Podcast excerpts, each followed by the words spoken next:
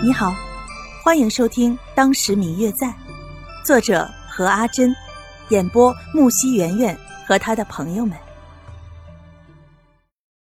第二百五十八集，马车并没有在扬州内停留，而是直接去了扬州城外附近的一条小路。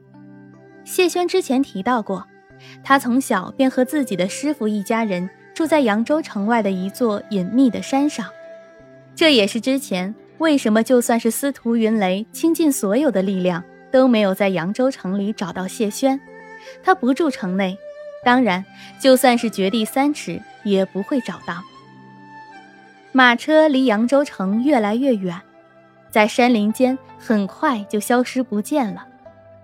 白若秋猜的没错，京城中他被刘静安休掉的消息传得沸沸扬扬的，一时间。大街小巷都在传这件事儿，大家纷纷猜测，这皇上御赐婚姻，无论是哪一个刘家，都在朝廷中身居高位，尤其是刘老太爷，可是前宰相，两家也算是亲上加亲。可是这刘静安与白若秋成亲不过大半年的时间，刘静安竟然将刘老太爷视若亲孙女儿的白若秋休掉了。这的确是一个大新闻，而更让大家关注的，便是这位休掉的白若秋从来没有露过面，甚至半点消息都没有。一时间，京城中的风言风语传遍了各大城市。当初刘静安回京之后，第一件事便是去了自己家中，请自己的父亲陪着自己到刘老太爷府上，当着所有人的面，刘静安拿出那一纸休书。亲自向刘老太爷下跪道歉。他知道白若秋的真实身份，所以他会选择跪下，是道歉，也是表明自己的决心。整个大厅里鸦雀无声，他们都懂刘静安的心意，他是认真的。所有人都看着刘老太爷，不知道他会有什么样的反应。刘老太爷看着跪在自己眼前。从小便很是聪慧机敏的孩子，他知道他拿出这休书是认真的，也是真的觉得很抱歉，想要给自己一个交代。沉默了良久，才缓缓说道：“若秋呢？他的病怎么样了？”呃，若秋他……刘静安迟疑了一会儿，看了看所有人，他没事儿。这里有一封信。他托我交给大爷爷。说完，从怀里取出一封信来，亲手交给了刘老太爷。刘老太爷接过信，看完之后，便将信交给了自己的夫人。刘老太太看着信里的内容，也不知道写了些什么，整个表情很是微妙。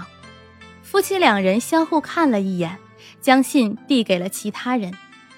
静儿啊，你先。起来吧。刘老太爷亲手扶起了刘静安，看着他的脸，一时不知该说些什么。毕竟这一桩婚姻最初是因为自己才会有，才会造成这样的场面。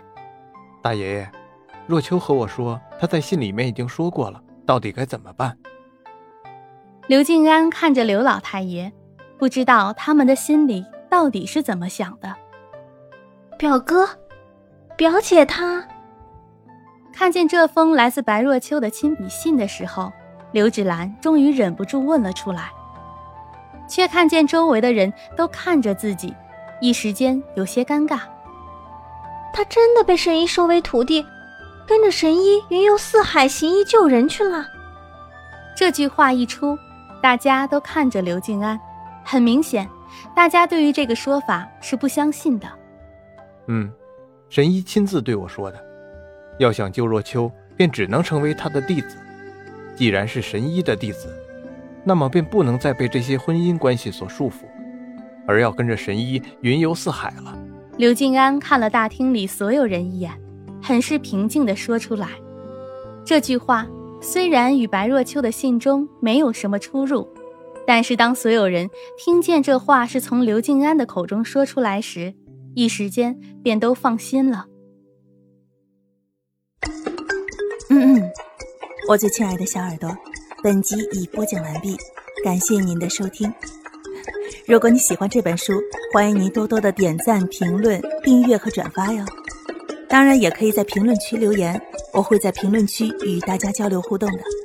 喜欢这本书就给他点个赞吧，你的点赞和评论是我们创作最大的动力。感谢您的收听。